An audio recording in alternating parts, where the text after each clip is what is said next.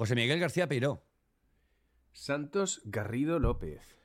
¿Qué tal? ¿Cómo, cómo estás? Eh, estás un poco afectado, ¿no? Por, por estas, estos virus y esta gripe, ¿verdad? Sí. Esa pregunta, esa pregunta es, es, una pregunta espantosa. Cuando te pregunta cómo estás, porque eh, no me gusta nada, tío. Es horrible. ¿Cómo estás? Estoy hecho un asco, tío. Estoy hecho una piltrafa, tío. Pero no quiero decirlo, porque me he propuesto que este año no voy a tener un enfoque negativo ante nada. Entonces, me duele todo lo que le puede doler a un ser humano. No, no paro de toser, eh, pero da igual. No me voy a quejar. Más ya el resto de la. Más, más de, mi vida, después del último. Claro, sobre todo después del último. Sobre todo después del. Del último. Del último capítulo, ¿verdad? Sí, sí, porque mi nivel de queja ya llega a extremos muy tóxicos, no puede ser. Bueno, pues hoy tenemos, hoy tenemos en UHF una idea estupenda que has tenido y que nos ha tenido aquí unos días dándole vueltas y buscando palabras, esas palabras eh, que existen, pero que nosotros no relacionamos con, con cosas que hacemos o con cosas que usamos habitualmente. Así que comenzamos con el capítulo 6 de UHF, que si para nosotros ha sido un placer prepararlo para nuestros oyentes. Será pues, un placer escucharlo.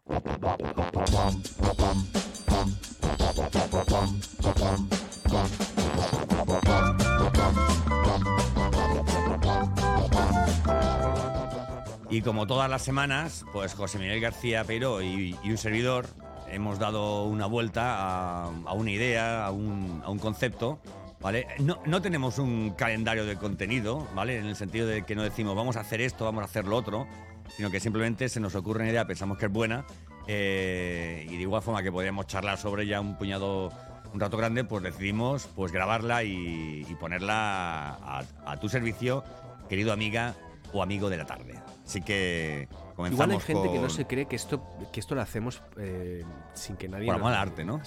sí, y que nos sale ¿Y qué es lo que nos pasa, no? Esto nos, ¿Qué es lo que nos pasa, no? Igual pensan, estos dos se han puesto aquí de acuerdo. No, no, no, esto es así. Esto es así. Santos Garrido López es la conversación infinita. La conversación infinita, dice. bueno, eh, a ver, eh, acércate al micrófono, ¿vale? Porque no sé por qué suenas un poquito bajo, pero bueno. Eh, vamos para allá. Que este, estoy deseando empezar a poner encima de la mesa palabrejos y, y conceptos. Eh, y nada, y, lo de siempre, mm, que si les parece estupendo, pues lo que pueden hacer es preparar ya sus preguntas y sus ideas. Oye, al final no dijimos eh, a qué correo podían escribirnos. Ah, somos unos flojos. Tenemos que hacer un correo para recibir para recibir eh, ideas es que con la Navidad críticas. se acaba, ¿verdad? La Navidad te arrastra, te arrastra y te. Pues ya lo haremos, ya lo haremos. Te deja sin, sin sin recursos para nada. Es una, solo te puedes dedicar a beber, a ver a familiares, que está muy bien, y a pasar tiempo con ellos. Y a, así es, así es. Y a comer, tío, a comer, a comer, a comer. ¿Has comido mucho estas navidades o qué, Santi? Pues sí, sí, he comido porque además he estado en casa de, mis padres. Eh, ahí en Elche, que por cierto, oye, nos hemos visto que tanto vernos por, por, por, por vídeo para hacer estas grabaciones, ¿vale? Fue un placer poder vernos y ver a Pom, que es tu, tu perrita, que es un, es un, un, primor, es una alegría de, de, cachorrita y nada, y tomamos ese café tan, tan rico, ¿vale? Gracias por la invitación, te debo una. y, nada, absolutamente nada, un placer. Em, sí, a mí me, habría gustado me habría gustado hacer mermelada de limón estas navidades, pero no, no he podido. Es verdad, sí, porque alguien te iba a dar alguien te iba a dar limones y dices, si, si, si la vida te da limones, Oye, me gusta, tío, me gusta porque siempre decimos eso de si la vida te da limones, haz limonada. No, si la vida te da limones, eh, haz mermelada. Eh, queda como más, no sé, queda más, más bonito, ¿no? Más, más literario, ¿no? Si la vida te da limones, haz mermelada, ¿verdad? Oye, ¿y los, limones que nunca llegaron eran, eran grandes y jugosos con... Los limones, los limones llegaron, pero los limones no eran como la foto de, de Gruchaga, los limones llegaron, pero se quedaron en casa de Sí, sí, se quedaron en la, en la entrada de la casa de, mis padres, eh, la bolsa preparada para, para, llevármela, para, para, dártela. Entonces ahora mismo, pues mis padres, mi hermana, mi cuñado, lo pues, están disfrutando. Eso es lo importante. Eso es lo importante. Exactamente. me quedo Tú no te preocupes porque mira, yo tengo lo que se llama un, un limonero lunero, ¿vale? Anda. Sí, el limonero, el limonero lunero te da limones todo el año. Entonces, cuando vuelva a ir para allá, no te preocupes que, que- que te llevaré muy limones. curioso si fuera en avión, te llevaré un limón tengo- solo, ¿eh? Que, bueno, uno. Necesito tres por lo menos. Y grandes. Bueno, tres. Es curioso porque lo del lunero. ¿Por, por qué se llama así? ¿No? ¿Ves? Ya estamos. Ya estamos. Hemos empezado sin darnos ni cuenta. ¿eh? Hemos ¿Por qué se llama sin- lunero? Bueno, pues lo diremos a... O sea, si quieres saber por qué el limonero lunero se llama limonero lunero, quédate hasta el final de este capítulo, ¿vale? Ah, y luego muy le preguntaremos, luego, luego le preguntaremos al ChatGPT, ¿vale? Pero Vale, bueno, vamos a empezar, vamos a empezar. A ver, yo tengo aquí una serie de, de palabras, ¿eh? Que, que normalmente son de cosas que utilizamos o de, o de acciones que llevamos a cabo, pero que no sabemos, eh, o, sea, o que no sabíamos que se, que, se, que se llamaban así. Todo empezó porque la semana pasada, si recordáis, eh, salió la palabra embozo, ¿no? Como, em, como esa doblez que le hacemos a la sábana, ¿vale? Para cubrir la parte más, más alta de la, de la manta cuando estamos haciendo la cama, ¿no? Y eso es el, Sí, sí, sí. es el- es el embozo, ¿no? Para que cuando tú te tapas, tu, tu- tu barbilla no esté en contacto con la manta, porque una sábana puedes lavarla, pero eh, o sea, en casa, pero, pero hay mantas que no caben en la lavadora y además tienes que evaluar tintorerías, claro y tal. Y a, Claro, y a raíz claro, de esa claro. palabra dijimos, oye, ¿por qué no para la semana que viene hablamos de esas cosas que hacemos o que usamos eh, habitualmente y que no sabemos cómo se llaman? Yo, tengo, yo voy a empezar con una, ¿vale? Con una que creo que ya, que ya conoces, pero a lo mejor nuestros oyentes no. Que, Tira, por ejemplo, tira. o sea, a ver, a ver, tírale. Tírale, ¿vale? Tírole, tírole. Ese extremo, ese extremo de plástico o de metal en los cordones de los zapatos, ¿vale? Tú sabes que el, que el cordón es textil, pero que al final tiene como, como una parte más, más dura, ¿verdad? Pues ese extremo de Es- plástico o es- es metal. esa parte fundamental y sin la cual estamos perdidos. Y no puedes hacer Claro, claro, nada. porque si La no, eh, importancia de esa parte es, es, esencial para una cordonera. Sí, sí, sí, porque si no se desharía el, Si el- no, no el puedes cordón hacer poco a poco y tal. O- Bueno, o pues eso o se llama, mucho. se le llama agujeta, ¿vale? Agujeta. También eh, se le conoce como anglet, ¿vale? Aunque anglet Anglet. hace referencia a anglet hace referencia más a, a cuando esa, ese extremo es, es, es metálico, ¿vale? Pero se llama Ah. agujeta, ¿vale? Es, yo no lo sabía. Fantástico, En to- en tío, todo este ejercicio de, de estudio de, de palabras, ¿eh? La, la agujeta, por ejemplo, se me ha roto la agujeta y ya no me puedo atar los Nadie dice se me ha roto la agujeta. Todos Se decimos, tenemos agujetas, hoy tengo agujetas. No, siempre tienes agujetas, porque siempre llevas cordones, ¿verdad? Exacto, Vale. muy bien, claro. Bueno, a veces no. Yo, yo, por ejemplo, no llevo, llevo velcro últimamente. Claro, por- eso es lo que hablamos también o sea, el, el- el- el otro día, porque entre, entre el mocasín eh, y el zapato con cordones, mm, ahí ha ocurrido algo. O sea, ¿a quién se le ocurrió, con lo fácil Ajá. que es un mocasín, meterlo ¡pua! enganchado? Ya está, como si fuera un calcetín. ¿Tú te imaginas que un calcetín tuviera cordones? No, entonces, ¿por qué hemos puesto... ¿Por qué? A ver, ¿por qué hemos... Oye, un calcetín eh, con cordones, qué buena idea. Claro, tío, pero ¿por qué hemos complicado la vida, tío? ¿Por qué le hemos puesto cordones a los zapatos, tío? ¿Qué función tiene el cordón? ¿Verdad? Es, es un, es un lío, es un lío. Y además no es estético, porque yo cuando me pongo los- los- el calzado deportivo, los, los deportivos que llevamos en el Sí. ¿vale? Aunque aquí en, en- en- Andalucía se llama los tenis, ¿vale? Oye, que, Ujú. que algunos son para correr, pero los, sigue- los siguen llevando los tenis, Los ¿verdad? tenis, los tenis. Pues... eh, Ese es otro, es otro tema interesante, es cómo llamáis en Andalucía, cómo llaman en Andalucía a los cafés, que es una cosa que siempre me ha... Sí, sí, hay 200.000 tipos de café. Yo para mí hay... hay ¿Cómo, o sea, cómo es? ahí. Dame algunos, dame algunos nombres. Pues mira, está el, el- el sol y sombra, el manchado, el, bueno, el café con leche de siempre. Luego también está el bombón de siempre. eh, pero luego, según, según la, la provincia, ¿eh? o según Sí. determinadas zonas, también tienen sus, sus, sus nombres, ¿no? Yo para mí el café es café solo, ¿eh? Sí. que, o sea, el café solo es café solo. Luego tienes el- el cortado, ¿verdad? Tienes el cortado ahí, ahí. Mira, ya estamos recibiendo llamadas. eh, sí, sí, estamos pero generando será- una... uf, pero será para, Bueno. para el próximo capítulo ya atenderemos estas llamadas en directo. Eh, tenemos el, el- el café solo, el café cortado, que es cortado, el café con leche, que tiene más cantidad, más cantidad de café, y luego tenemos pues el tal. Luego, bueno, pues hay otros, el sombra, no sé qué, que lleva más leche, menos leche, pero, pero en fin. Bueno, otra palabreja que, que he encontrado por ahí, ¿vale? Eh, a ver, esa pequeña pieza de tela eh, que sobresale en la parte trasera de una camisa, ¿sabes a lo que me refiero? Es como una tirita ¿eh? que está en la parte de atrás de la camisa, ¿vale? Y que, y que Sí. podrías coger a alguien con un dedo para traerlo hacia Sí. ti cuando va de espalda hacia ti. ¿Vale? Eso se llama asilla o tirilla y se usa fundamentalmente para colgar la prenda. Claro. ¿vale? Para colgar la prenda, porque si no, te haría falta qué? Te haría falta eh, una, una percha. Y dirías tú, bueno, ¿y por qué no se cuelga del cuello? Porque si tú del cuello cuelgas una camisa durante mucho tiempo sin percha, el cuello se te deforma. ¿Vale? Entonces, eso se utiliza para que esa parte sensible, que suele estar más almidonada, más acartonada, que es el, que es el, que es el cuello, ¿vale? No, no lo, lo, lo vicies, ¿vale? Y se llamaría tirilla. Tú no usas camisas, ¿verdad? Yo uso camisas y me gusta y he usado muchas camisas, sobre todo cuando voy a trabajar y cuando tengo que tener una apariencia más, un poco más mm, seria, más formal. Mm, eh, voy a épocas, pero sí que agradezco mucho. ¿Has dicho que se llama tirilla o Tirilla o asilla. asilla? Asilla, porque claro, es que un asa en realidad, claro. Claro, Le agradezco mucho la tirilla, la, la silla. Sería ¿es femenino o masculino, la silla o la silla. Sería el asa y la silla, a lo mejor, ¿no? Porque viene Y la de- silla, claro, es una, es una asa pequeña. Hombre, si Bueno, una camisa más- que de... A ver, no es que, no es que sea masculino. A ver, no es que sea masculino, pero ya es el asa. El asilla. el asa. Si, por ejemplo, Bueno, fuera la- una pieza de tela que te va de hombro a hombro por la parte trasera de la camisa, ya sería un asa. ¿Vale? Ya sería Un un asa, no sería claro, un, claro. un- un- una silla. Bueno, Es, es- para mí ver, es, ¿cómo- es una parte fundamental, y sobre todo las chaquetas. Las chaquetas que pesan y cuando las cuelgas en las perchas se acaban cayendo. Y siempre busco el asilla. Ahora ves, ya sé cómo llamarlo. pues ya sabes cómo para es. poder colgarla. Y me gusta mucho hacerlo, ¿sabes cómo? En los bares. ¿Cómo? Cuando en los bares debajo de la barra hay perchas, hay Ah, como ganchitos. Eso se está Ah, que es perdiendo. Eso maravilloso se está idea. perdiendo, tío. Se está perdiendo eso, tío. Sí, yo, yo pensaba que, que no, que al contrario, que se estaba ganando, que, que vamos, que es una buenísima idea, lo hacía más gente cada vez. Pero me, me encanta ir a un bar y que tengan esto en la barra, tomarte un café, lo que sea, y poder poner la chaqueta, dejarla ahí, nadie te la toca, no se ensucia, Claro. no se cae. Claro. Es fantástico. Y el- la silla viene muy bien para esto, entonces.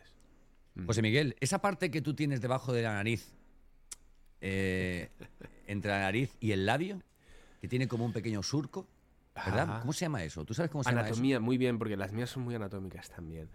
¿Cómo Sí. se llama esto? Yo lo, creo que lo he sabido en algún momento, pero es, es- es- qué bien que, que hayas traído esta. Me alegra mucho que Es hayas el, es esta. el, el surco nasolabial, pero tiene una Vale. palabra, porque todo tiene, a ver, Vale, porque todo en vale, medicina vale, y todo en, digamos, claro, en, claro, claro. en- en tal tiene, eh, en, en- en- en anatomía, perdón, tiene un nombre más, más, más, Más técnico, técnico, claro. pero tiene una palabra que me encanta, que es filtrum. Me Ah, encanta, filtrum. digas, Eso es el filtrum. filtrum. El filtrum de la boca, tío. ¿El no filtrum de la fistrum, boca ¿eh? o- No confundir con, no con fistrum. O el filtrum de la boca o de, la nariz. Porque claro, está entre dos Bueno, mundos. eso es boca o nariz. ¿eh? Es como, Eso es boca o es como, nariz. eh, que- Bueno, sería un poco el perineo eh, facial, ¿no? Esa parte del perineo facial sería el filtrum, ¿verdad? El filtro, que, que, claro, además es, es muy importante esa parte. ¿Sabes que Hay cosas que no nos- de las que no nos damos cuenta, ¿eh? Pero es el, esa parte de, de los labios nos permite distinguir de dónde viene el olor. Porque eh, genera una curva. Es como un surco. Es Es curioso, eh, claro, es como una aleta pequeña que hace que te des cuenta de que un olor viene de un... Puedes di- distinguir más. Sí. Pasa con los perros. Los perros, el- ¿sabes que la trufa, acabamos una parte que me encanta de los perros, la trufa, la nariz? La trufa. Eh, Me encanta la la trufa. ¿No lo La llamas la trufa. trufa? No, no, no, no, no. Yo lo llamaba el hocico. Pero es. Bueno, el hocico es todo. El hocico es todo, pero la, la nariz concretamente es- se llama, se suele llamar trufa, o ya le llamo trufa. Es, parece una trufa. Pues la trufa tiene esa especie de, de, de aleta lateral que hace como una especie de, de semi- semispiral que lo que hace es volver a proyectar el aire que respira el perro a la nariz, es decir, hace como una especie de remolino para que vuelva a la nariz y pueda olerlo más de una vez. Es decir, el perro huele las partículas y el aire, va toda, el aire va lleno de partículas y tal, entra dentro de su nariz, pero sale y vuelve a entrar otra vez. Esto es un momento. Esto es un momento ChatGPT. Esto es un momento ChatGPT. ¿De dónde viene la palabra hocico? ¿De dónde viene la palabra hocico? ¿Vale? Bueno, La palabra hocico se utiliza para referirse a la parte delantera del rostro de ciertos animales como perros, gatos y caballos, donde se encuentra la boca y la nariz. La etimología de la palabra hocico proviene del latín focinus, que significa lugar de fuego o lugar de la boca. Esta palabra se utilizaba en referencia a la boca de los animales, que a menudo se asocia con la emisión de calor y la respiración. Con el tiempo la palabra evolucionó y se convirtió en hocico en español y se utiliza para describir la parte frontal de la cabeza de estos animales donde se encuentra la boca y la nariz. tío, ahí está, tío. Hocico. ¿Qué haríamos sin ChatGPT, Santos? ¿Verdad? Lugar de fuego, que es, wow, es, es, brutal. Me encanta el ChatGPT, me encanta el ChatGPT. Lugar de fuego. ¿Qué haríamos sin ChatGPT? Qué bonito, Cico, ¿eh? Sí, sí. Qué bonito. Sí, qué... sí. Oye, y otra parte del. Y otra parte del. del. Del. del- ah, no, no, no otra parte del cuerpo, quiero decirte. O sea, otra cosa que tiene que ver con. con, con el cuerpo y con, y con los seres humanos y tal. Oye, esa sensación de malestar, y ya con esto acabo ya, y ya empiezas a soltar tú de las que tienes preparadas, que serán muchas seguro. Esa sensación de malestar al escuchar ciertos sonidos, como el rechinar de los, de los dientes, ¿cómo lo llamas tú? Yo, yo lo llamo tiricia. Tiricia, ¿verdad? Dentera, Nosotros ahí en Elche llamamos tiricia, dentera. Tiricia, Dentera se dentera. dice aquí, aquí en Andalucía, tericia se dice ahí. Por eso es misofonia. me río, me río cada vez que, que- que- que descubrimos una, una palabra nueva. Pero Qué claro, tú no vas a decir, ¿eh? uy, eh, no hagas eso con el corcho en la, en la mesa porque siento misofonia. Sería un poco pedante, ¿no, tío? Me produce una gran misofonía. Es Sí, sí, sí. El, el- el capítulo Santos, pasado favor, hablamos de cosas solicito- misofónicas. Vamos a, vamos a hablar ¿eh? bien, vamos a hablar. Por favor, eh, requiero que dejes de emitir ese sonido porque me produce una eh, enorme misofonía. Alguien te Tú- dice eso y dices, vete a la puta mierda. Tu, tu misofónica actitud Misofónica. me está. Tu misofónica actitud me está dejando. O- ¿Y puedes decir que eres un misófono? ¿Un misófono? Soy misófono. Me molesta. Soy misófono, hago ruidos molestos. Soy ¿vale? misófono. Como eres misógino, ¿no? O Exactamente, exactamente. Exactamente por ahí viene. misófono. Misógino, misof, mi- misófono. Qué bonito es todo el tema de etimologías, ¿eh? ¿verdad? Es precioso. ¿Verdad? Y es Qué una pena cosa que la gente- muy Mira, una de las cosas que a mí me parecen más importantes en, el, en la enseñanza y que está Sí. totalmente ignorada por los planes o casi totalmente ignorada es, es, el, es, la, es la etimología. Eh, El latín, el griego, siempre- sí, sí. Si no, no, claro. Ajá. Pero muchas, muchas veces el- la equivocación, el prejuicio, consiste en pensar que la etimología es una disciplina o es una forma de conocimiento que interesa a los, a los de letras, ¿no? A los, a los que se dedican a la escritura, o a los que se dedican a los textos, o a los que se dedican a las humanidades. Pero yo creo, estoy convencido de que los, los que más se beneficiarían de una asignatura de etimología serían los de ciencias. Porque la cantidad de términos que aprenden memorísticamente cuando podrían entender, em, si tuvieran el conocimiento del latín y griego y árabe, sería enorme y ayudaría muchísimo a los estudiantes que hacen ciencias, sobre todo ciencias orgánicas y medicina, Claro. a avanzar mucho mejor y a entender mucho mejor lo que, lo que están haciendo, lo que están diciendo. Eh, los típicos ejemplos. Ejemplos, bacteria, ejemplos, es- ejemplos. Ejemplos. Bi- Bacteria. ¿qué es una biología. bacteria? Bacteria, ¿Eh? una bacteria Biología. es. Sí, biología. Bueno, y es obviamente bio, la ciencia de la vida o el discurso de la vida. Pero una bacteria, una bacteria se llama bacteria, ¿por qué? Porque viene de la palabra bacter. ¿Y bacter qué significa bastón? Bastón, porque las bacterias tienen forma de bastón. ¿Y célula? ¿Sabes dónde viene célula? De latín célula, que significa pequeña habitación. Es un poco Celda, en referencia claro, a la celda, básica ¿no? del, del ser vivo. Claro, es, una pequeña, es, un pequeño, es un receptáculo muy bien. Y de ahí viene celda también, claro, Claro. seguramente. Y química, y química viene de, de alquimia, ¿eh? ¿Vale? Ah. del, del griego kemeia, que se, que se refería a la alquimia, ¿no? que era la precursora del- de la química moderna. ¿no? ¿Eh? O átomo, ¿vale? que significa en griego o sea, átomos indivisible. ¿Eh? Ajá, Es- es- exacto. Bueno, nos vamos de un tema a otro. O sea, y Pero eso es lo que física- nos, eso es- de eso- de- nosotros hacemos eso, Santi, eso es lo que hacemos nosotros. Pero, mm, pero sí, es, es muy interesante. Y yo lo propuse en cierto momento en, para el departamento de latín, porque el departamento de latín en los institutos tiene muy, muy pocos clientes, entre comillas. Y pensé, oye, ¿por qué no hacéis una optativa que sea eh, etimología para los dientes? Uy, esto no va a funcionar, nadie lo va a coger. Y, y no, es lo que pasa siempre, que, que se pierden las buenas ideas porque no se, a veces no se, no se saben explicar o no se saben transmitir o no hay ganas, ¿no? Eh, yo porque ah, me tengo con más trabajo cuando ya lo tengo todo muy ordenadito y hago las cosas así, así, así y ya no tengo que molestarme mucho más en nada. ¿Para qué voy a complicarme la vida? ¿Para ayudar a la gente? No, no. Bueno, el caso es que sí, sí, muy interesante, ¿eh? Muy interesante. Y hay, José Miguel, eh, otra palabra que también me ha llamado mucho la atención, que es eh, la sensación de hormigueo cuando se nos duerme una extremidad. ¿Cómo, cómo lo llamas tú? Parestesia. Parestesia. Exactamente. Oye, muy bien.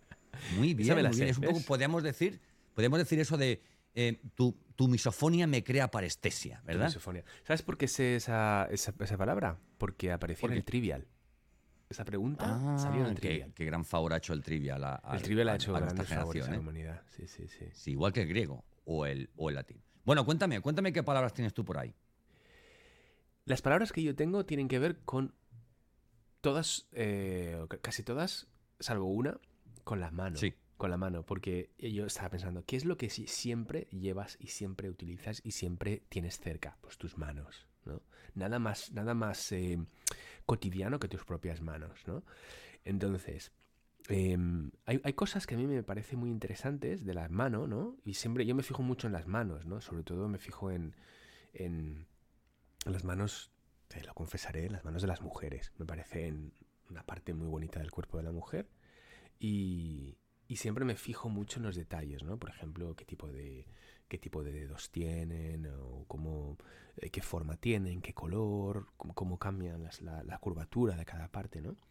Entonces, eh, te voy a dar unas cuantas palabras y todas ellas tienen que ver con las manos, ¿no? A ver si alguna de ellas eh, te viene a la memoria, ¿vale? Porque a lo mejor la has oído Vale. en algún momento. Eh, Dale. Tú sabes que los, las uñas tienen una parte blanca, ¿verdad? Sí. Muy bien. Pues la parte blanca de las uñas, que normalmente llamamos pues el blanco de la uña, ¿no? Como también llamamos el blanco del ojo, ¿no? ¿Sabes cómo se llama la parte blanca de las uñas? Es muy bonita esta palabra. No, ¿cómo se llama? Se llama lúnula. Lúnula. Y viene de luna. Porque tiene forma de media luna. Si lo Es- piensas, bueno, es verdad. yo- Tiene forma de media Oye, luna. me estoy fijando, me estoy fijando que conforme han pasado los años, tío, Tienes menos, prácticamente no tengo lúnula, tío. En algunos dedos, ¿verdad? Se, se En- te ha, de- en- se- o sea, te ha en los desaparecido pulgares sí que la tengo. En los- sí, sí, sí, los pulgares sí Hay, que la hay tengo, gente que pero- tiene muy- una- unas, unas lúnulas muy bonitas y muy, muy marcadas, ¿no? Muy, muy blancas. Hay, hay manos con lúnulas amarillentas, un poco feas, un poco sanguinolentas a veces. Eso es. Pues se Sí, llama sí, lúnula. sí. Y curioso La porque conecta con lo que has empezado, con el, con el limonero lunero, ¿no? Que más tarde sabremos por dónde, de dónde viene, ¿no? Si se quedan Pues hasta la el final, lúnula, lo tío. sabrán. Qué, qué guapo, qué bonito, ¿eh? La lúnula. Muy bonito, sí, tío. sí. Me, parece una, me parece una palabra preciosa. Pero claro, es una de esas palabras que tampoco te dan mucha ocasión a utilizar. No tienes muchas ocasiones, va. Me encantan la- las lúnulas de tus dedos.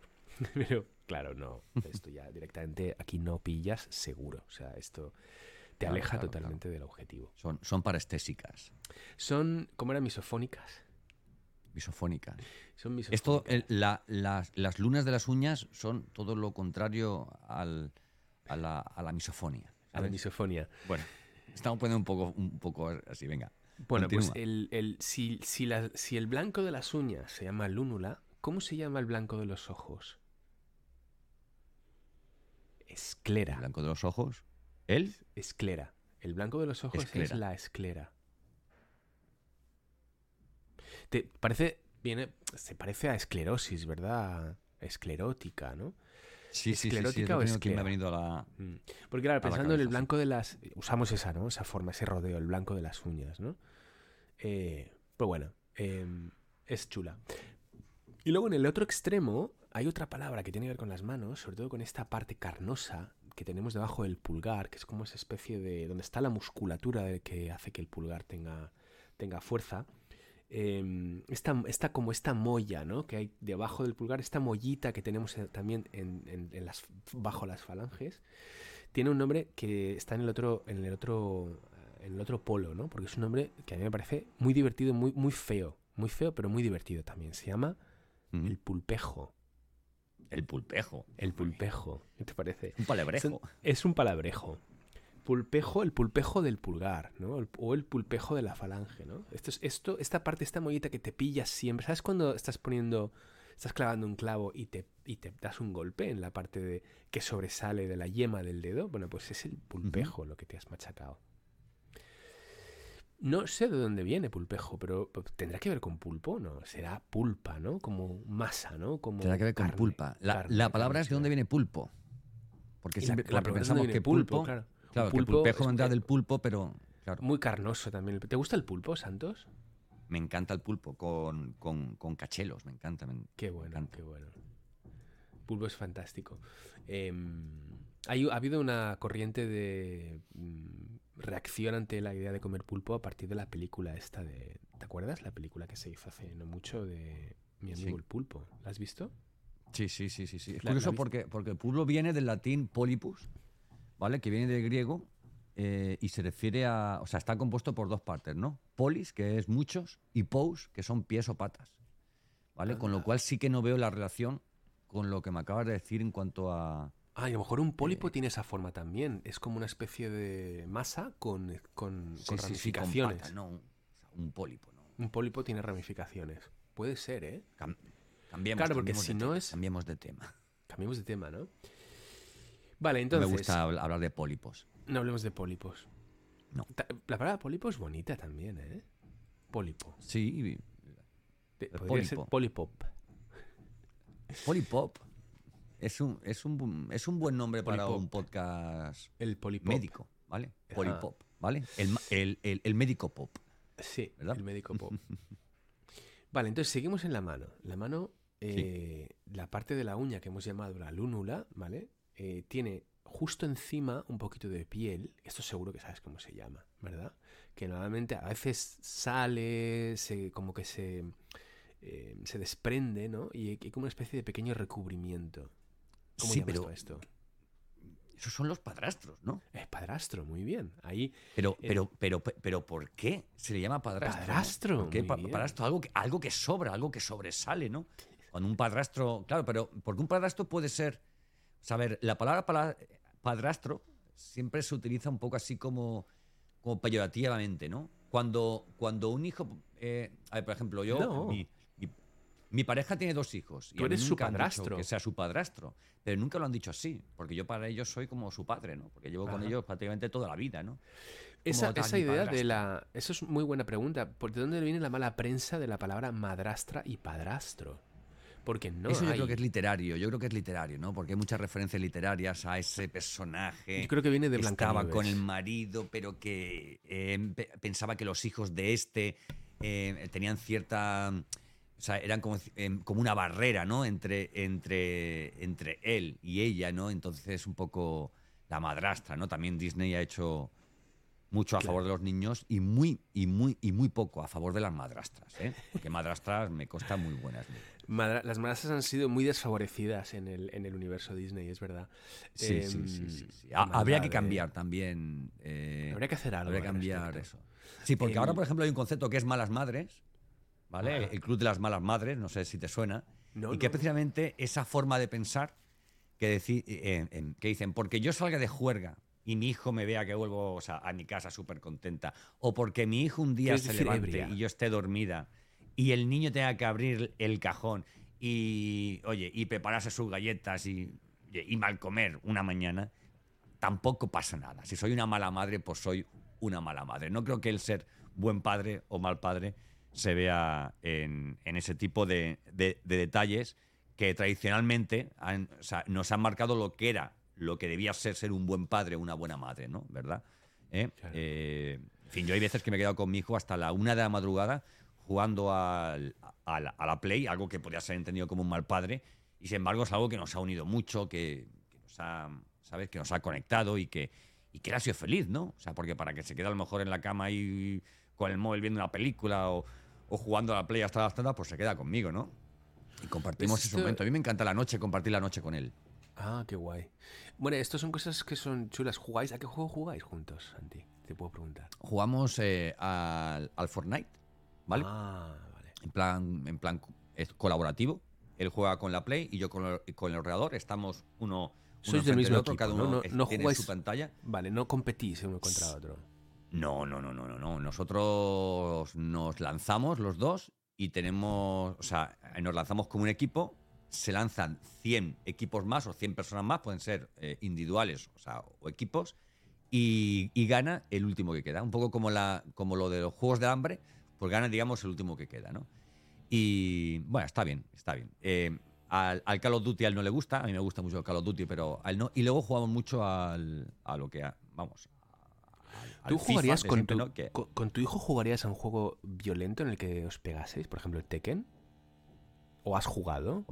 Hombre, claro, que sí, eso es una pasada. ¿Os habéis pegado en, virtual? Sí, te digo por qué. Porque eso de los niños no deben jugar a juegos violentos. Vamos a ver, por favor. Yo he jugado a juegos violentos de, de ordenador y tal y cual toda mi vida, ¿vale? Y no salgo a la calle, o al rol, he jugado al rol, ¿eh? y no he salido a la calle buscando a gente para matarlo y para, y, y para y para cortarle las ¿Te acuerdas un momento que se demonizó mucho el rol? ¿Te acuerdas? Por una serie Sí, sí, es que jugaban al rol, sí, ¿no? es un poco como. Tiene, un amigo moro ¿eh? y juega al rol. Eh, eso es peligro. Eh. Cuidado, cuidado. Vamos a ver, ¿sabes lo que te digo, no? Pero sí, a ver, creo que la competitividad no solamente está en jugar a juegos de mesa, ¿vale? Ah, o sea, un juego, matar al cerdo, ¿vale? O sea, imagínate que hubiera un juego que fuera matar al cerdo. Pues, ¿qué, ¿Qué diferencia hay entre matar al cerdo o matar al zombie? ¿eh? o matar al, al, nazi. Es que no. Mm, o sea, al final ellos no lo entienden. Yo, he hablado esto con él. O sea, ellos no lo entienden como que están matando a alguien, ¿no? Sino que es un juego en el que, en, o sea, en el que disparan, en el que tal, en el que en el que tienen que pensar mucho a nivel de, oye, ¿cómo, cómo, me escondo, en qué momento salgo, aprovecho cuando en el luz tal y cual, eh, o sea, utilizo este arma que tiene silenciador, tal. Entonces eso les hace también pues, en, en, la cabeza, pues, mí no me parece, no me parece malo. Hay otros juegos que sí. Él quiere, él quiere que le compre GTA 6, el Grand Theft Auto 6, uh. pero ese sí que no. Sí que no, porque ahí tienes que gestionar hasta puticlubs, ¿sabes? ¿Eh? Y eres el capo de la droga y, y no. ¿Vale? Uy, Santi, Santi estamos trazando la línea moral. estamos trazando la línea moral. Sí, sí, y me encantaría tenerlo porque yo jugaba al GTA, al, Vice City, que era, vamos, una, una, una verdadera pasada de juego. ¿Qué edad tenías cuando jugabas al, a ese juego? Al, GTA, eh, yo tenía, ¿qué tenía? Esto fue año... Tenía unos 30 atacos, tendría yo, eh, más o menos. Y si el juego hubiera sido, hubiera estado a tu alcance a los 14, ¿habrías jugado? Hubiera querido jugar, ¿vale? Pero yo creo que no. Yo creo que no es un juego para, para niños. No creo, no creo que, se que, se que se tenga que trivializar con, con, la, con la trata de blancas, por ejemplo, o con la droga. No creo que son temas que, que un cerebro tiene. O sea, y la experiencia de, de, de, un niño tiene que desarrollarse muchísimo más en cuanto a lo que es bueno, lo que es malo, y que no se esté formando esa idea de las cosas mientras juega en un juego que, por supuesto, desmitifica y, desvirtúa completamente las, las, partes negativas de todo esto, ¿no? Eh, ¿Tú, crees que en el juego eh, se le da una, una, digamos, un, una imagen dulcificada de la prostitución o de la trata de blancas? Completamente, completamente. Incluso es, sí, sí, completamente que puedes irte con una prostituta, puedes drogarte eh, y en función de una serie de cosas que haces tienes una barra de una barra de, de que va creciendo en cuanto en cuanto a tu a tu ay cuál sería la palabra lo es como más famoso tienes como más eh, como más sexapil como más tal vale en función de todo eso no sabes si pegas a mucha gente Em, tienes, al final es el, capo de una banda, eh, puedes tener clubes, puedes... es, una, es, una brutalidad de juego. Pero luego técnicamente y visualmente es impresionante. Es impresionante porque, porque mezclas un juego, digamos, eh, o sea, un, o sea, un, un de estos, de un shoot up de estos de, de disparar, lo mezclas con, con, un juego de conducción, eh, un escenario que tiene que es o sea, inmenso, ¿vale? Que puede ser de, de de 40 kilómetros cuadrados que puedes tener de, de, mapa, ¿verdad? Y puedes coger barcos, motos, eh, helicópteros, aviones, coches. Ya, es una pasada. pero es una, tiene, una pasada, pero no es para todas las edades. Pues mira, Santi, yo te digo una cosa, no tengo claro, no tengo claro, me resulta difícil ver mm, esa línea, porque no sé en qué medida ver, o sea, poner en manos de una persona, sea un adolescente, un joven o no, un fusil de asalto y pegarle tiros y matar a otras personas es cualitativamente distinto de gestionar un puticlub o de pegar a la gente en la calle. O sea, no sé hasta qué punto una cosa y la otra, ¿por qué una sí y otra no? ¿Me explico? Porque no deja de ser coger un fusil de asalto y cargarte a una persona. Ya, pero tú un fusil de asalto, esto, que si tú quisieras, si tú quisieras ir a un, a un club de prostitutas, ¿qué te cuesta? Eh, ¿En cuánto tiempo entras? ¿Eh? Si quieres un fusil, ¿qué te cuesta? No es lo mismo, tío. ¿Vale? Hay cosas que están al alcance de la mano. No es lo mismo porque Es tú que para te- te he perdido comprar hombre, momentín, ¿eh? un No- no- niño, no- un- o sea, en España, por ejemplo, un niño de 18 años no puede, o sea, le costaría muchísimo comprar un fusil. Vale. Tienes que tener una licencia de armas, o sea, eso de historia, ¿no? Pero y. ¿Vale? y- En, en las puertas de los colegios hay sinvergüenzas vendiendo droga, ¿sabes? Hombre, Santi, por favor, no me digas eso. Que es muy Sí, antiguo sí, sí, en las sí, puertas sí, de los No, no, no, colegios. no, no. que- no, que no, que no, claro que sí, tío, que me estás contando. Ha ¿Tú sonado muy abuela, de la- ¿eh? Santi ahí. No, ¿eh? pero no, no, no, no, no, no, no, no, no, no, no es abuela. No es abuela. Vamos a ver, ¿tú, tú te crees que la, que la droga se vende en la puerta de los colegios porque un señor mayor va ahí vendiendo droga? Los No, la envician droga para- la venden los mismos gratis chavales. la droga, los envician y Pues luego. a ver, ¿No? pero no, no, no. Es, eso sí que es abuela. eh, vamos a ver, Santi, escúchame. Santi. eh, escúchame. ¿Tú sabes Nadie regala esto? droga, ¿eh? En puertas de No, los nadie regala digo, droga. Yo no he ¿eh? dicho que regalen droga. Pero, a ver, eh, hoy día, actualmente, un, eh, o sea, un chaval que consume tiene acceso a comprar para consumir él eh, o comprar para revender. ¿Vale? Y sus colegas quieren, entonces el tío lo que hace es comprar para él y compra, y compra para los colegas. ¿Vale? Y, y en las puertas de los colegios, que son lugares, espacios sociales para la juventud, eh, oye, mira, que me ha dicho fulanito que tú vendes. No es un vendedor, es un, alum- un mismo alumno, tío. Y eso se produce no dentro del aula, sino se produce fuera. Y tú, que eres docente, deberías saberlo. Ya, ya ha cambiado eso de que hay un señor que va con una furgoneta eh, vendiendo bollicaos y donuts, como pasaba eh, en, Elche hace, en Elche hace 40 años, ¿no? Eh, O sea, o 30 años, ¿no? Que te iban allá a vender verdadera porquería y, o sea, y, que, o sea, y, y- y se ponía el tío al lado de la valla y tú le bueno dabas las 100 bollicaos, pesetas tío. y tal, Qué ¿no? bueno ¿Verdad? Pero, pero que eso, eso ocurre, tío. La, la- la droga está al alcance de chavales de 13 años y de 12 años eh, completamente, tío. ¿Eh? Completamente. Y, y- te digo porque conozco, conozco de, de, eh, por experiencias de gente relativamente cercana que me han contado historias, además, en- en estos últimos dos meses, noviembre y diciembre, de cosas que han sucedido que me han hecho a mí cambiar mucho sobre, sobre esa imagen en, en colegios, ¿eh? ¿Eh? Con niños de 12. Yo, yo 13, creo que 14 los años, ¿eh? mecanismos no son exactamente esos. No es vengo yo aquí a vender o mi colega. Mm, Yo, creo que deben ser otro tipo de mecanismos. Uno compra, a lo Esto mejor. es, un- oye, ¿tú conoces a alguien que? O sea, todo empieza por, oye, ¿tú conoces a alguien que? Claro, pero vamos a ver.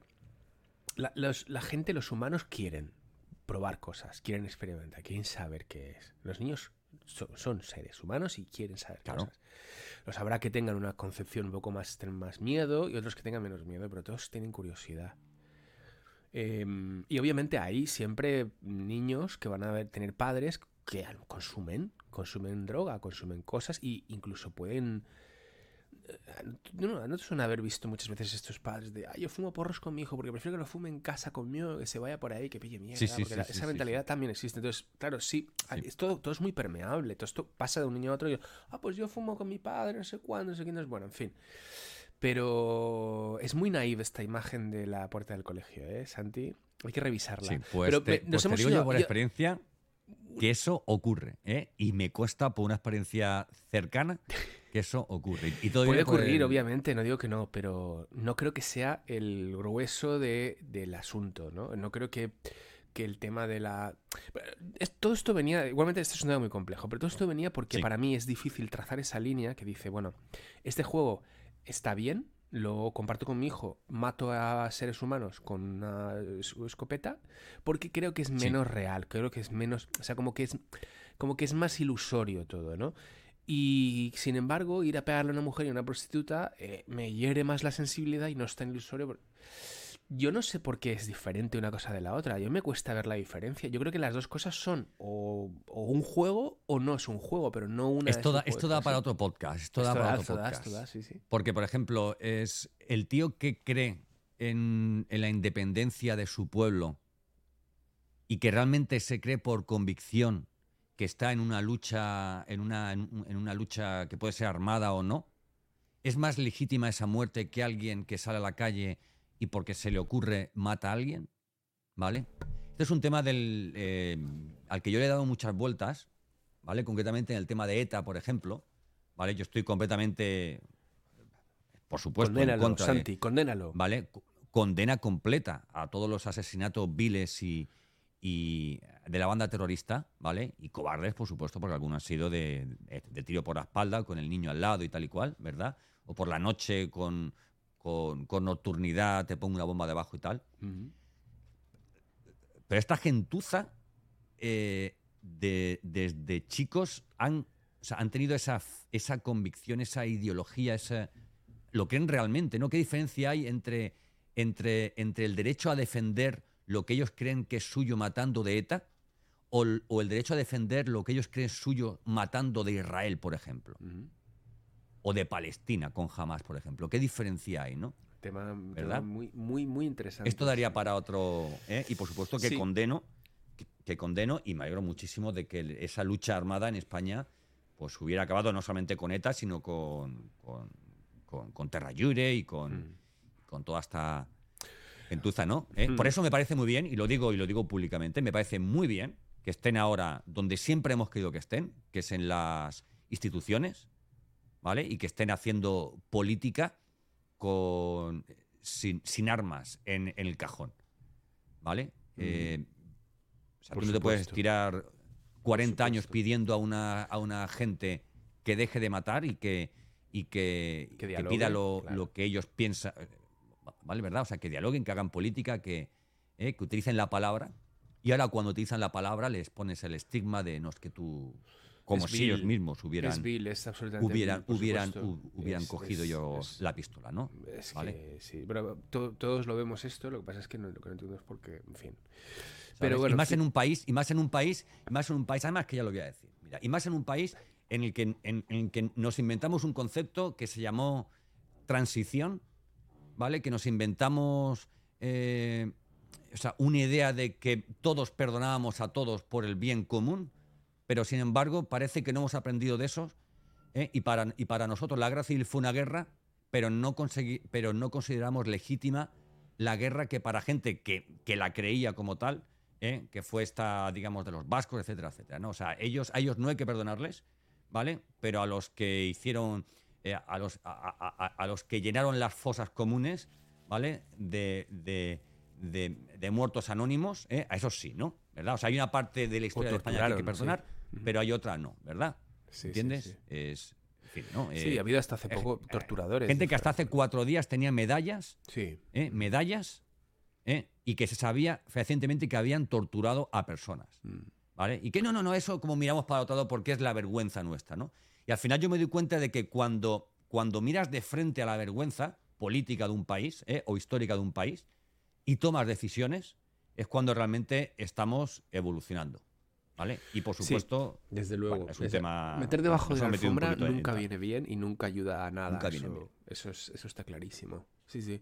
Y, y es así. Lo que pasa es que hace falta una dosis de valentía grande para mirar a la frente, mirar frente a frente a ciertas cosas exactamente. y reconocer la propia eh, la propia vergüenza y la- la- las- los mecanismos que están debajo de todas esas contradicciones. Hay que reconocerlos. Eso, sí, sí, porque al final nos ciegan nuestras propias convicciones. Eso es como cuando miras al sol ¿eh? y luego cierras los ojos. Hmm.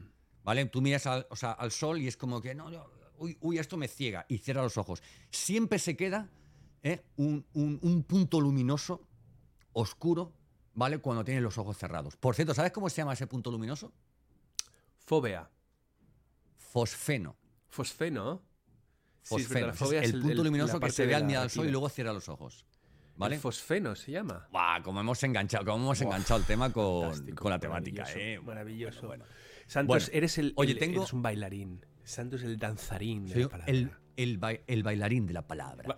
Oye, escúchame, tengo una palabra, tío, tengo una palabra A ver, a que me parece maravillosa. Venga, y venga. que, vamos, estupenda, estupenda. Oye, ¿tú sabes cuando, cuando tú sales al campo porque ha llovido o empieza a llover y hay un olor a terruño, un olor Sí, a lluvia y Sí, que uy, es es que huele a lluvia, ¿verdad? Huele a, Que es a fantástico, tierra pues, mojada. Tío, eso no es tierra mojada. Yo pensaba que era tierra mojada y no es tierra mojada. ¿Vale? Eh, o sea, ese olor característico se llama petricor. Joder, tío. Le has Petricor. quitado Sí, toda la belleza, brutal. tío.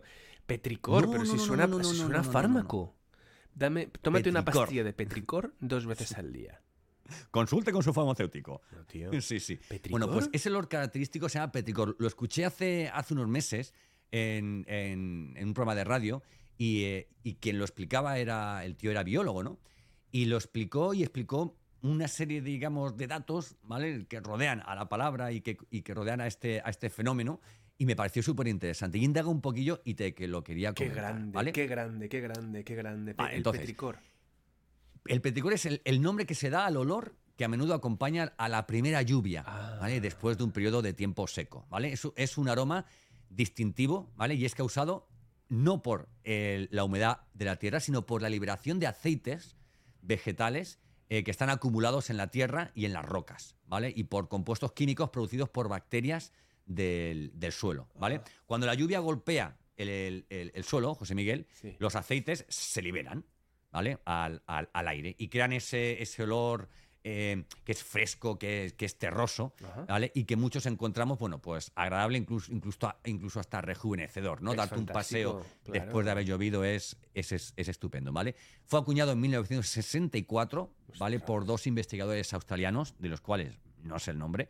eh, y bueno, eh, ¿qué más decirte? Tiene algo bastante... eh, o sea, algo... ¿Puedes, dar- algo ¿puedes muy darme una frase en la que incluyas la palabra petricor? Eh, sí, vamos a ver. No preguntes a Eh, ChatGPT, eh, hazla tú. No, no, no, no, no, no, no, no, no, no, no. Cuando el petricor, cuando el petricor se balancea por el surco nasolabial, ¿verdad? Me encanta que el petricor se balancee por el filtrum de mi cara, de mi rostro. Ostras, tío. Realmente haya bueno. gente que nos escuche que diga que diga son lo peor, Sí. pero, pero tienen que seguir escuchando UHF. Mira, los principales componentes químicos del petricor eh, incluyen eso, aceites de las plantas, que se llaman geosminas, ¿vale? Y compuestos orgánicos que son así eh, como volátiles, ¿no? Que Ajá. con, con nada que llueve, oye, pues, eh, Saltan. como que se desprenden, ¿eh? O sea, o sea, y, y- y saltan, ¿no? La geosmina es producida por algunas bacterias que están en el suelo, no en la planta, en el suelo, y es responsable completamente de ese, de ese olor, ¿vale? Geosmina Eh, también es una hay algo- muy bonita. ¿eh? Es, parece un nombre de chica, de una chica delicada, guapa. Mira, Geosmina viene hoy. Como sí, Gelsomina, sí, ¿no? sí. De Izampa, ¿no? Mira, algunas teorías sugieren que. Geosmina. Que, que el, ¿Tú llamarías a tu hija Geosmina? Geosmina, no sé. Por cierto, el otro día, el otro día decían, decían que había un nombre que ya no existía en el mundo, que la última mujer que se llamaba. Ay, es que no recuerdo el nombre, leche. Que la última mujer que se llamaba así ya había muerto. ¿Vale? Y era un nombre en plan sacrificio, era. era, era- Había que, había que, tenía que terminar, ¿no? Ese nombre. Sí. Bueno, pero escúchame, déjame que acabe de contratar, que es lo realmente maravilloso. Venga, venga, venga. ¿Vale?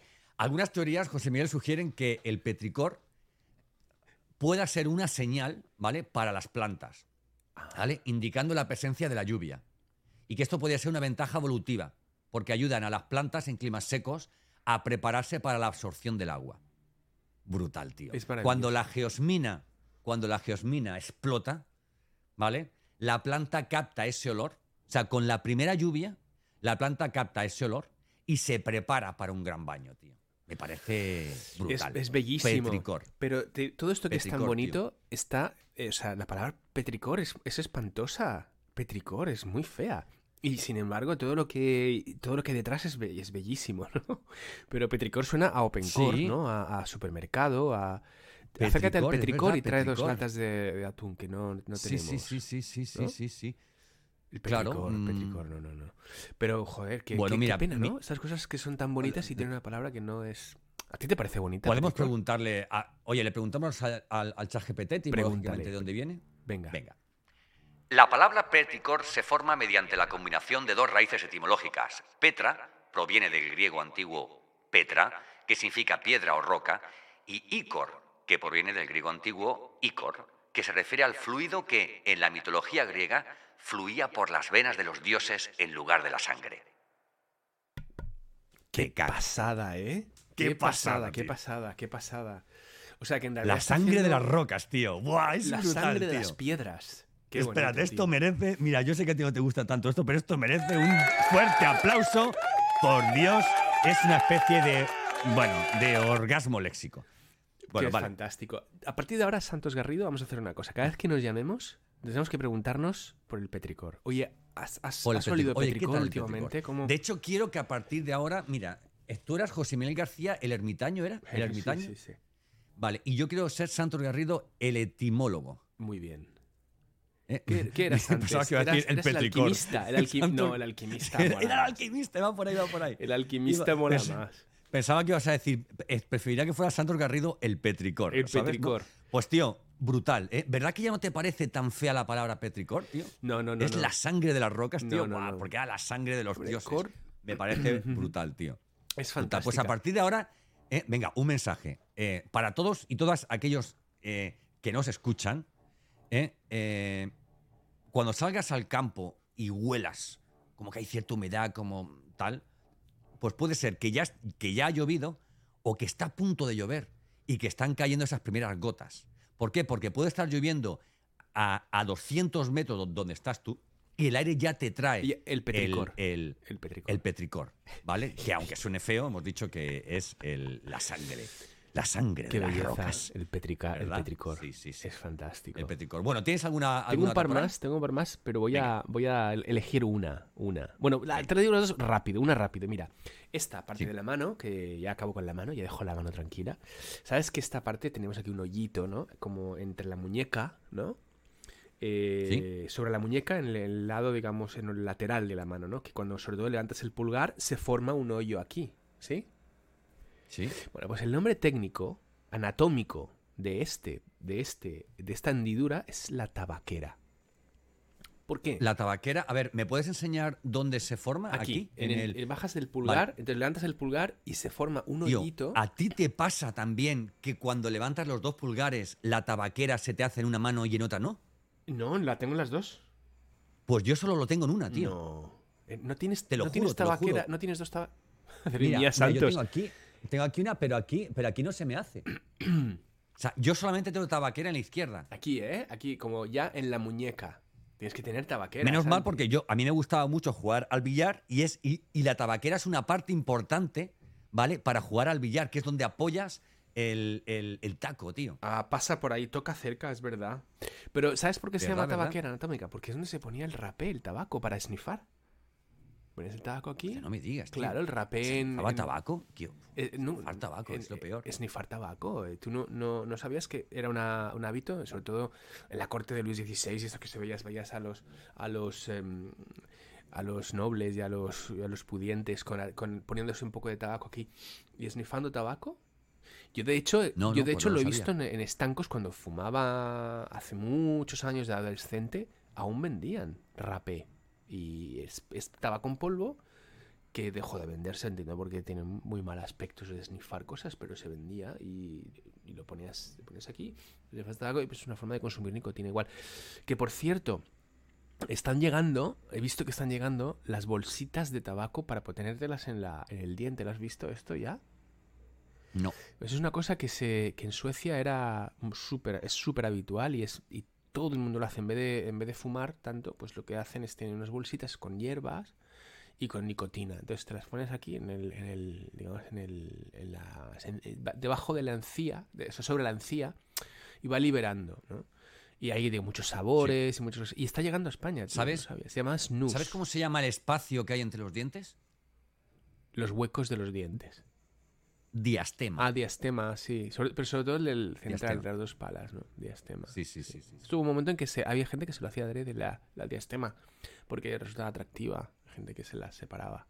Vanessa Paradis, todo esto pusieron de moda. Este actor español. No lo sabía, no sabía yo eso, no sabía yo. Pero Te voy a dar la última palabra que tengo, Santos. Venga. A ver si te digo la palabra, a ver si sabes lo que es. Y te digo una Vale. cosa, tú tienes, tú, tú la tienes, esta, esta, esta cosa que voy a nombrar la Vale. tienes. La crencha. La crencha. ¿Qué es la crencha? ¿Eso, eso es la nariz?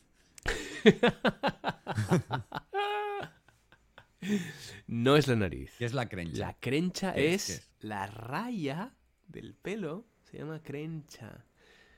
Es decir, Crencha. el surco que deja el pelo, eh, que deja al descubierto. Pero yo no tengo crencha. Tú no, tienes- no llevas raya, si llevas raya, ¿no? O ya estabas despeinado también. Bueno, pues. Yo con mi nuevo Pero tú has no llevado, has llevado, has llevado raya. Hombre, hombre, por supuesto que sí. Uno no puede estar en política si no tiene crencha. si no tiene camisas. crencha, exactamente. Pues Claro, la claro, claro, claro. Dime un político, dime un político sin crencha. ¿Vale? Ninguno. Todos tienen su raya al lado y tal y cual y todo eso. Sí, sí, sí. sí. Odio, odio la gente que se con crencha en el centro. ¿Ah, sí? ¿eh? Con la raya, ¿Con en, la el raya en el medio? Sí, sí. Sí, me parece un poco. Solamente le, le, le, le, le- le viene bien a- al príncipe de Bequelar. me, viene, me viene Clement a la cabeza. Es la única persona que recuerda ahora mismo con Crencha en el centro. Con... ¿No? Es, cierto, es, cierto, verdad? Es cierto, es cierto. Porque alguien a lo mejor le diría un día, vas guapo.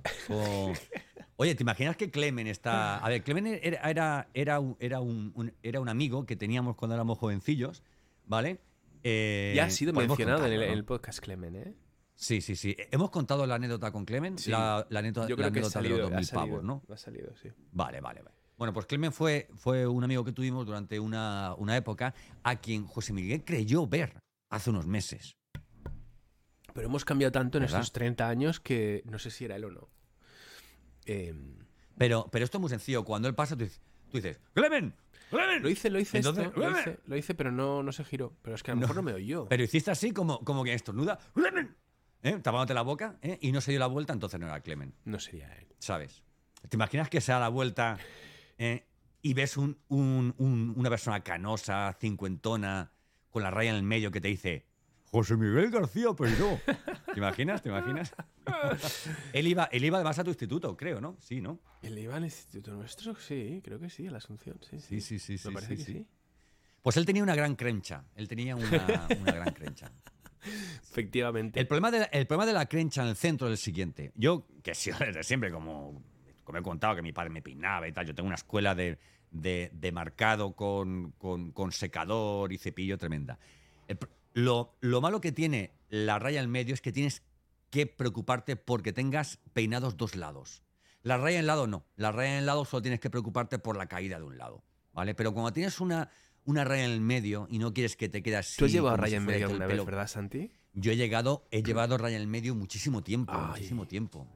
Sí, sí, sí, sí, sí, sí muchísimo tiempo. Eh, y precisamente fue cuando vine a Sevilla, cuando, porque en Sevilla hay un gusto por, por, por, el vestir, por el peinar, por tal. O sea, entonces yo, yo me fijaba mucho. A mí la gente me decía cuando venía a Sevilla, hostia, en que Sevilla la gente es, es así como, eh, como que viste muy bien, como que tal, que es, eh, van siempre como muy arreglados, muy tal.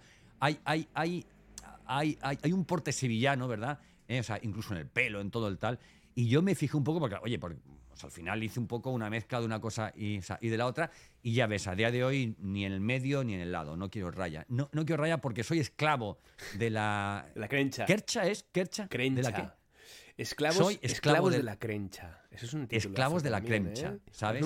Está la creme de la creme. La crencha no es la creme. No, no es la creme. Es, es, un, es una jaula. Por cierto. Una jaula en, la, en, la, que vives. la crencha, las crenchas también es, se llama, también se llama pero también se llama a las secciones en las que divides el pelo. Es decir, por ejemplo, con la raya en medio, como decías, esos dos lados también son crenchas. una crencha es como la mata que sale de un, de un lado, pero la raya en, en digamos, en que eso es una de esas cosas curiosas, ¿no? Porque la raya siempre es. ¿Qué es la raya? La raya es una, es una, una, nada, una ausencia, ¿no? No hay nada. Estás haciendo ahí una. Es una ilusión. La crencha es un ser mitológico. Bueno, luego hay una palabra que me salió y es precisamente al hilo de, buscar palabras ¿eh? que, eh, que, no, que no conocemos, pero que estamos pensando cuáles, ¿no? Entonces, eh, tenemos eso que decimos es que lo tengo en la punta de la lengua.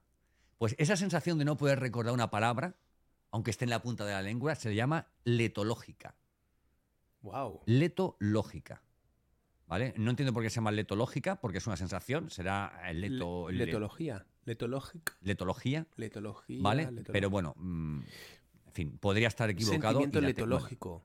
Ostras, qué raro sí, eso sí, sí, ¿eh? Sí, sí, sí. Pues lo, tengo, lo tengo en la diastema de los dientes. ¿Eh? ¿Verdad? Sí, así es. Yo tengo, tengo un, libro que no lo voy a buscar ahora. Hombre, si lo hubiera podido tirar de él. Que se llama. Eh, ¿Cómo eras? Er, es un, libro sobre palabras que están en desuso. Ajá. ¿Vale? Pero, pero no es tanto el ejercicio que hemos hecho hoy, sino palabras que están en desuso, porque ya no se utilizan. Claro, que ya no se ¿vale? Porque ya no se utilizan. pero pero hay, hay palabras verdaderamente bonitas, ah. ¿vale? Cuéntame otra palabra mientras cojo el libro. Cuéntame otra palabra. ¿Otra palabra? Te escucho. Pues mira, eh, mm, voy a volver a la mano. Voy a volver a la mano. La mano tiene, hemos dicho antes, eh, porque nos hemos quedado a medias ahí, eh, te preguntaba antes. La, la parte donde está ahí, y me has dicho el padrastro, los padrastros, bueno, pues efectivamente el padrastro es lo que siempre decimos, pero realmente ese labio que está como eh, la terminación, que esa pequeña, em, ese pliegue de piel que se deposita sobre la uña donde crecen los padrastros, donde crecen los padrastros, se llama eponiquio. El eponiquio. Esto es una de esas palabras que probablemente utilizan más los, los médicos o los técnicos, ¿no? Pero si quieres ser, si quieres ser preciso, el lugar en el que crecen los padrastros o sobre el que se depositan es el eponiquio. Oh, qué bonito. Pero bueno, ahí me he quedado ya, ¿eh? Con el tema. Ya no he ido más lejos porque ya he pensado. ¿Te imaginas llamar a tu hijo Eponiquio? Es, verdad que sí, te iba a decir. Es el nombre de un. ¿Eponiquio? Eponiquio, Eponiquio eh, Garrido. Eponiquio Máximo es Máximo Aurelio, ¿no? Sería un nombre también. Casi un César, ¿no? sobrio, sí. Don Eponiquio. Don Eponiquio. Don Eponiquio, Don Eponiquio. Es un señor con una barriga muy prominente que fuma cigarros. Don Eponiquio. Un sabio. Cuenta chistes. Don Eponiquio. Pues sí, Santos. Bueno, ¿alguna, ¿alguna recomendación antes de irnos? Eh, no cojas gripe. película, Te recomiendo que no cojas la gripe esta asquerosa que está fluyendo. Pues estoy rodeado, ¿eh? Estoy, completamente rodeado. Madre mía, tío. Llevo un mes y medio ya que no me quito esto, ¿eh? No me lo quito. Con mocos, tos, la voz hecha mistos, la, la, la respiración mal. Es larguísimo esta, esta... Ahora yo hoy por primera vez después de todo este tiempo he tenido esa sensación de dolor en todo el cuerpo que te da la gripe. Es como que como que eres víctima de una pandilla de virus que te están dando palizas y cuando uno se ha cansado de darte, de darte hostias, viene otro y te sigue dando hostias y, no, y no te dejan.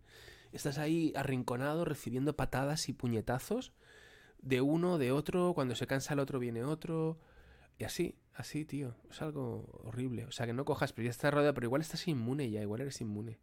Oye, ¿tú crees que por tener la nariz más grande tienes más inmunidad? Mm, ¿Estás más expuesto a, Estaría más expuesto. Estaría más expuesto. Pero estar más expuesto te puede hacer más, más fuerte también.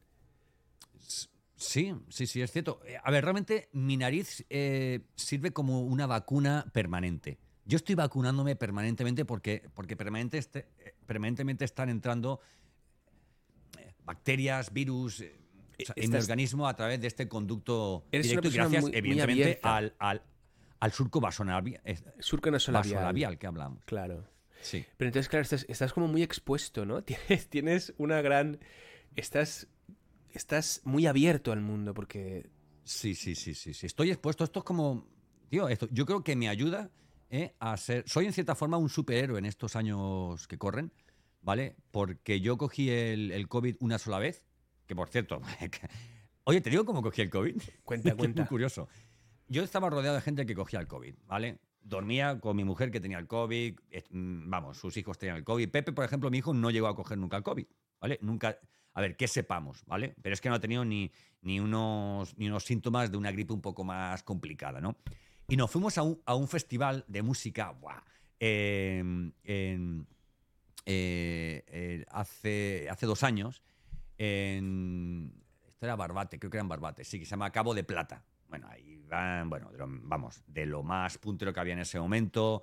Eh, estuvo Lil Pam, estuve también, eh, o sea, había cuatro escenarios, ¿no? Estaba también Macaco, los mojinos escocidos, el canijo de Jerez, SFDK, eh, en fin, había un puño de gente, ¿no? Vale.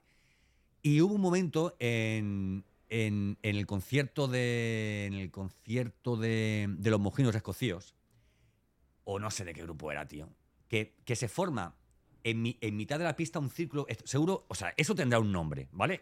Pero no lo sé.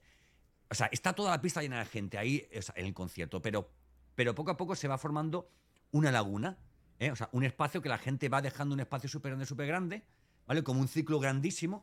Y hay un momento en que rompe una canción que todos van hacia el centro corriendo y empiezan a darse em, codazos, em, eh, chocarse unos contra otros, ¿sabes? Es como una cosa así muy guay. Y estoy seguro que pillé el COVID ahí, tío. Ahí te dieron. Estoy seguro, seguro. estoy seguro, porque además, claro, yo me siento me siento súper joven, tío. Entonces, claro, yo estaba ahí como tal, ¿no?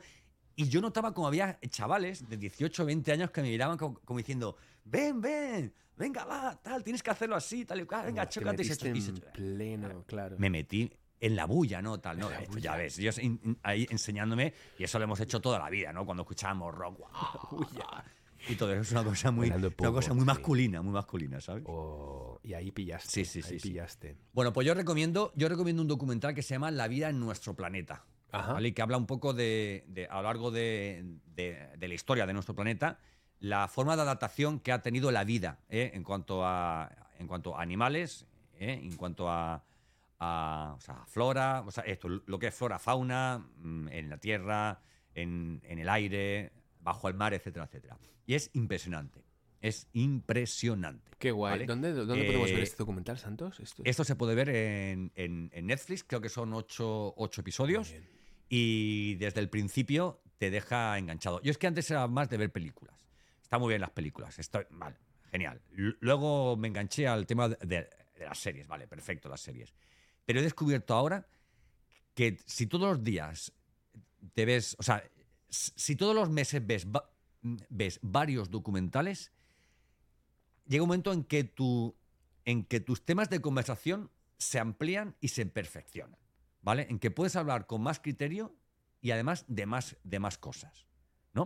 ¿Vale? O al menos tener una idea generada por ti mismo en función de, de- de- de datos, de estudios y no solamente, pues, de, oye, eh, oye, has escuchado algo o has visto, digamos, una película y en la película sacan, por ejemplo, oye, por ejemplo, la película El día de mañana, ¿eh? o el día después, creo que es. Está que hay una, eh, o sea, que se hiela media tierra y tal, entonces el hijo está en Nueva York, el padre se, se- o sea, en mitad de una glaciación, que yo no sé cómo lo hace, se recorre medio Estados Unidos para llegar a Nueva York y tal y cual y todo eso. Ahí dan, o sea, eso está demostrado que, que la base científica de esa película es real, ¿vale? Y hay estudios que demuestran que eso eh, llegará a, a ocurrir, ¿vale? Pero verte un documental sobre, sobre esa parte, cómo los, los, los gases de efecto invernadero están, eh, están, digamos, de alguna forma preparándonos para que dentro de 100, 200, 300 años vuelva a suceder eh, un fenómeno tal en nuestro planeta,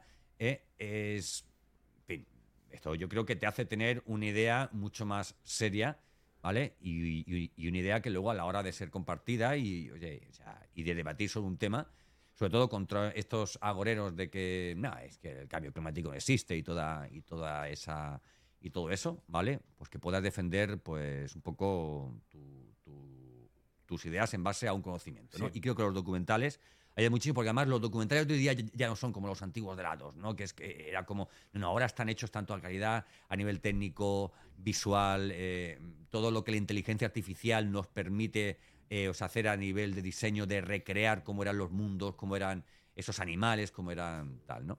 Sí, sí, sí. Y bueno, nada, yo lo, lo recomiendo muchísimo, Pues muchísimo. muchas ¿vale? gracias. tío. Di el nombre otra vez. El nombre del documental es La vida en La- nuestro La planeta. vida en nuestro planeta. Muy bien. Bueno, ha sido un placer este tema.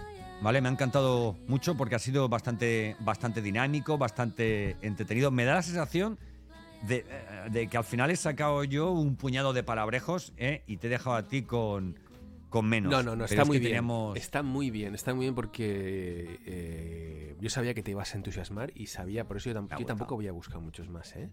Porque sabía que ibas a, a coger esto con mucho entusiasmo y te iba a... Y para la próxima semana sabes que tenemos... eh, vamos a decirlo ya. Sí, vamos a decirlo ya porque además est- está bastante, está bastante pensado y decidido, ¿vale?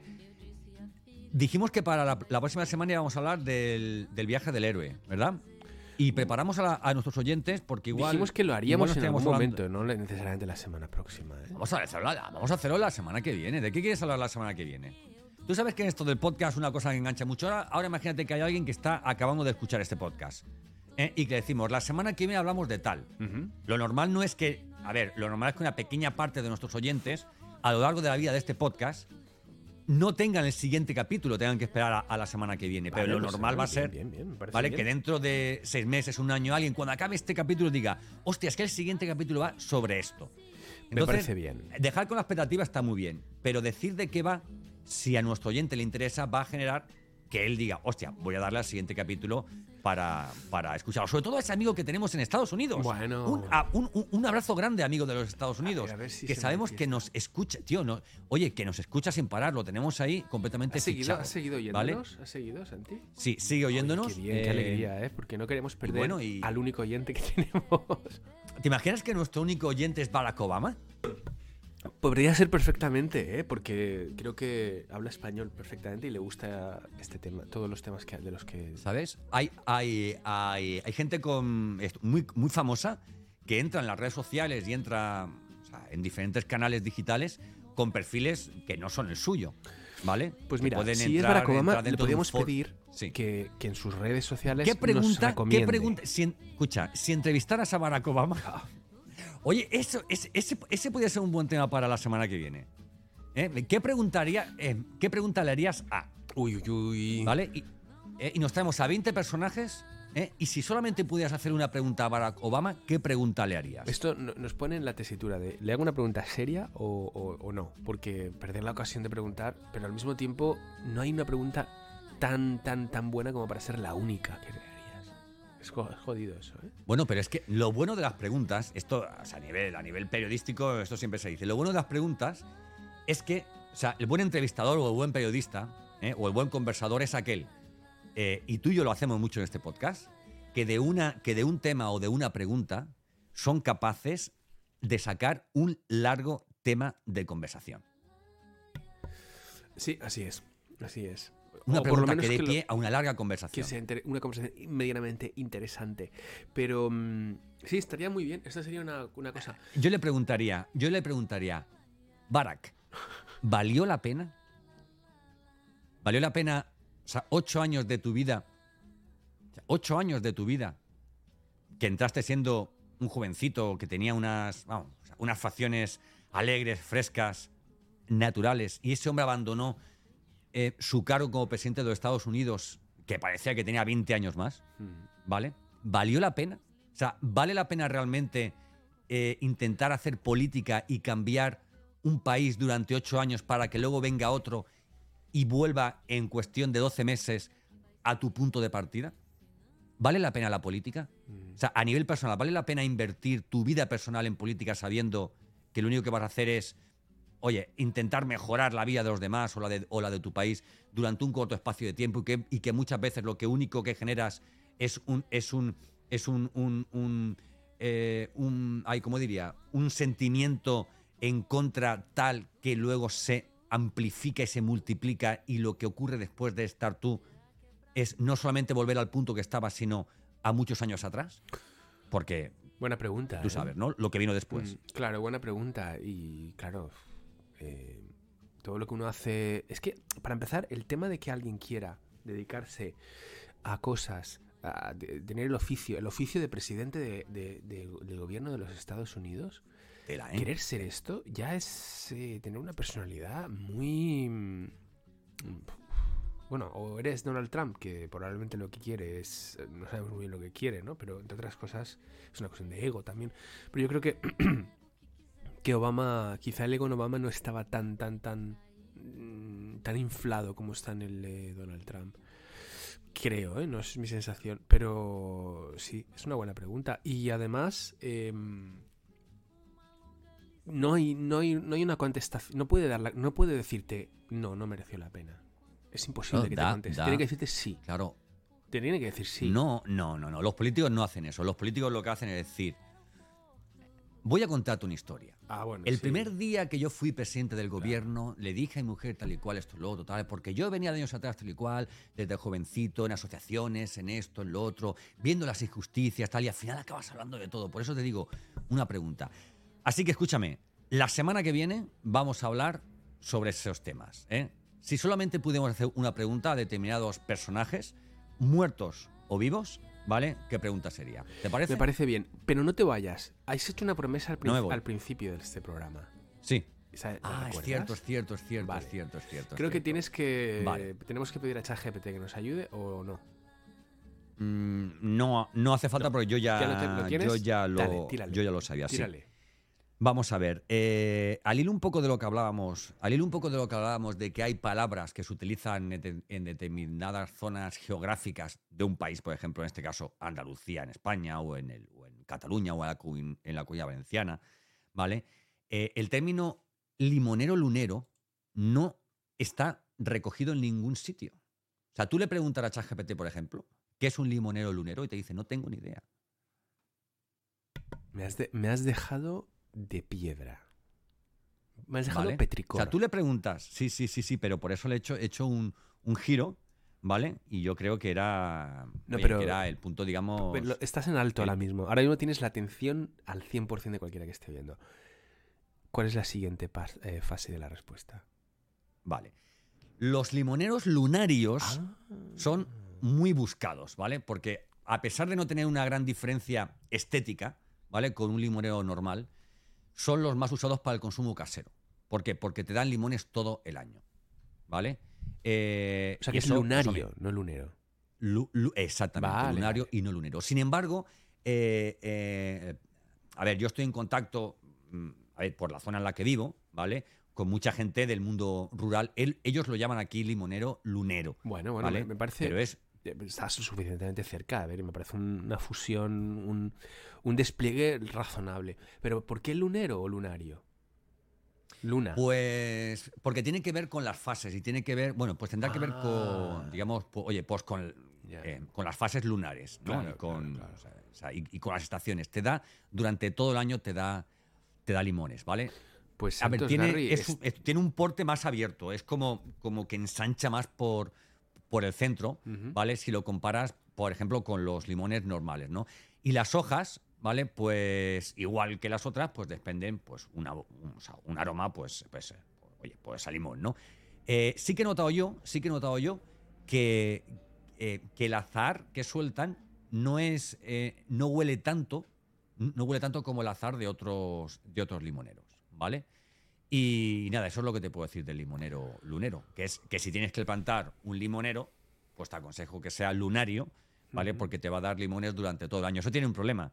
Habrá una, una época del año que tires mucho de limones, pero el problema que yo tengo es que mm, hay épocas en las que tengo que tirar limones, en que los limones caen en el suelo, ¿no? Con lo cual eh, te ves el. eh, o, sea, o sea, un limonero lunario eh, lo puedes distinguir muchas veces porque en la parte baja tiene limones en el suelo, porque no da tiempo a gastar tantísimos limones. Sobre todo si te olvidas de darle a tus amigos los limones que les has prometido. Exactamente, ¿vale? exactamente. Oye, pues me interesa mucho esto y además la próxima vez que nos veamos, si me das los limones, voy a coger semillas y voy a plantarlas para tener yo mis propios eh, limoneros lunarios. Porque me parece... La semilla del limonero, ¿dónde está? Eh, En el limón, ¿no? En el limón, ¿no? Los limones tienen semillas. Claro, claro, claro. Guau, qué pregunta, qué Claro. pregunta. Si nos cogen la gente del campo diría, ¿cómo no sabes qué qué está? Bueno. Bueno, pues eso, pues el limonero lunario, ¿vale? Yo lo tenía ahí y yo decía, "Oye, esto, esto no veas como da limones, están como muy verdecitos, como muy pequeños, como tal, que no tienes lim- que son casi limas, y te tiras eh, durante un tiempo mm, con, con limas prácticamente, y hay un día en que dices, hostia, es que ya están amarillos y gordotes y gordotes. Y ya luego en la última fase es la que dices, no doy abasto. En verano, por ejemplo, puedes hacer limonada, ¿vale? Ahora sé que puedes hacer mermelada, ¿vale? Sí. Con lo cual, pues mira, eh, po- podré tirar de ellos, pero, en fin. eh, Eh, ¿Te doy otra idea? Ese es el Te tema. doy otra idea. De- dame El otra idea. limón encurtido. Es fantástico. Es una, es una receta árabe. Y bueno, en una tinaja pones los limones, pones una cantidad de agua y sal que ya te daré las proporciones si quieres. Y durante un mes lo dejas fermentar. Y ese limón, esos limones bien limpios previamente, cuando los antes de ponerlos Claro, en claro. agua, los puedes usar en guisos, se queda, pero corteza incluida, ¿eh? o sea, todo. Se usan, los venden en las tiendas árabes, en las tiendas de, de comida árabe y en, las- en los sitios. ¿Tú cómo haces la limonada? ¿Cómo hago la limonada? Pues exprimi- exprimiendo limones con un poquito de azúcar y hielo. ¿Pero y- usas corteza? ¿Le metes corteza No. también? No. Mi madre le mete corteza. No, no, me parece buena idea, ¿eh? Me parece buena idea. Le La corteza de limón sí, es, sí, sí, es sí, sí, maravillosa. Da un sabor fantástico a todo. Y la corteza de limón la uso para todo. La voy poniendo rayo en muchas cosas. Por ejemplo, cuando haces una lioli pones el limón rayado por encima, así como en virutitas. Y es- le da un puntito ácido cítrico fantástico. Sí, sí. Eh, o en ensaladas también, por encima. eh, por supuesto pescado, por supuesto carnes, en fin, puedes usarlo para... El limón es fantástico y, y muy sano, ya lo sabes. Bueno, pues hemos empezado hablando de agujetas y acabamos hablando de limones. Hemos hablado de, de esas partes de la mano y de los dedos que no sabemos cómo se llaman y que tenemos tan, tan cerca y que tanto apasionan a, a nuestro amigo José Miguel García. Hemos hablado de la tirilla, de esa parte de la trasera de la, de la camisa, hemos hablado del filtrum, del surco nas- na- nasolabial, hemos hablado del petricor, El petricor de la es, el sangre, petricor es de las rocas. Es fantástico, fantástico. Y fantástico será el siguiente programa en el que vamos a elegir una sola pregunta que le hiciéramos a un personaje famoso. Muchas gracias, José Miguel, y gracias, amigo de la tarde, amiga de la tarde, por escucharnos. Nos escuchamos la, la semana que viene. Mejórate, José Miguel. Gracias, Santi. Un abrazo.